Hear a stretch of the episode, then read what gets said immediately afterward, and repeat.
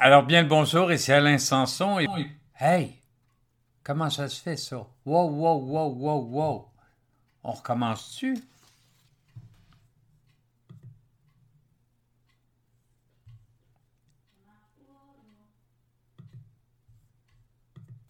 Dieu a créé trois ennemis à cause de nos péchés, la souris dans nos maisons, le renard dans la montagne et le curé dans le village.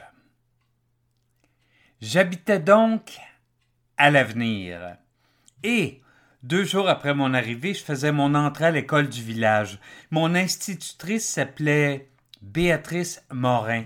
Son père avait des chevaux quelque part sur la route Boisvert.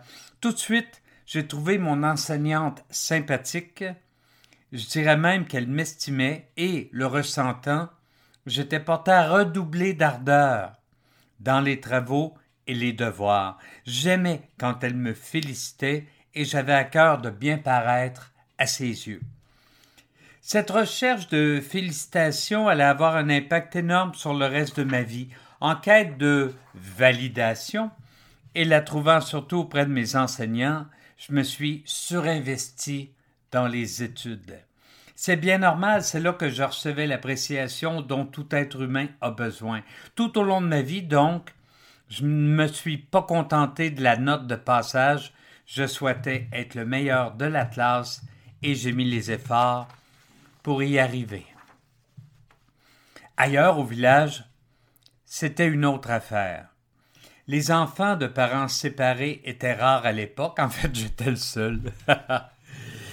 J'étais donc comme un virus, et les parents des autres enfants ne souhaitaient pas que je les contamine. En conséquence, j'avais peu d'amis. En fait, j'étais la bébite bizarre de la place, celui dont il ne faut pas trop s'approcher. La propriétaire du magasin général, en plus, me suivait chaque fois que je mettais les pieds dans son établissement. Elle craignait que je vole quelque chose, c'est donc en solitaire que je traversais les semaines. Je jouais certes à l'occasion avec les voisines, les Giroux, mais c'était anecdotique. Mon temps, je le passais en solitaire, mais en fait, mes journées types étaient assez simples. Je me levais le matin, je me peignais, je déjeunais rapidement et je partais avec mes choses vers l'école. J'y passais l'avant-midi et je revenais dîner à la maison, un trajet de moins de vingt minutes à pied. Là, je m'installais sur la petite table face à la télévision et selon les journées, je mangeais du ragoût de boulettes en conserve, de la soupe en conserve ou autre chose en conserve, pendant que les grands dégustaient des repas faits maison. À la télé, la plupart du temps, je regardais soit les joyeux naufragés, l'île de Gilligan, ou les pierres à feu, ça dépendait de la saison. Une fois l'heure du midi passée, je retournais à l'école et terminais ma journée. Ensuite, je revenais faire mes devoirs à la maison, puis je partais au ruisseau, où je vivais dans ma tête et où je pouvais m'imaginer tout ce que je voulais. Venait ensuite le souper sur ma petite table, puis je montais lire un peu, merci à l'inventeur des bibliothèques scolaires qui nous a permis d'avoir des livres gratis, avant d'ouvrir la télé et d'écouter, par exemple, chapeau melon et bottes de cuir avant de m'endormir. Une fois par semaine, je devais prendre mon bain.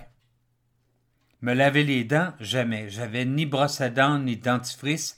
Ça explique probablement pourquoi il y avait tellement d'édentés au village à l'époque. J'allais découvrir la brosse à dents bien plus tard. Au mois de mai, il y avait un changement d'horaire. Comme c'était le mois de Marie, je devais me rendre tous les jours à l'église pour une cérémonie à 17 heures. J'avais pris l'habitude de me sauver au moment de la communion, mais un jour, le curé, l'abbé Gervais, qui avait célébré le mariage de ma grand-mère, l'avait appelé pour lui faire part de mon absence. J'ai dû me rendre au presbytère.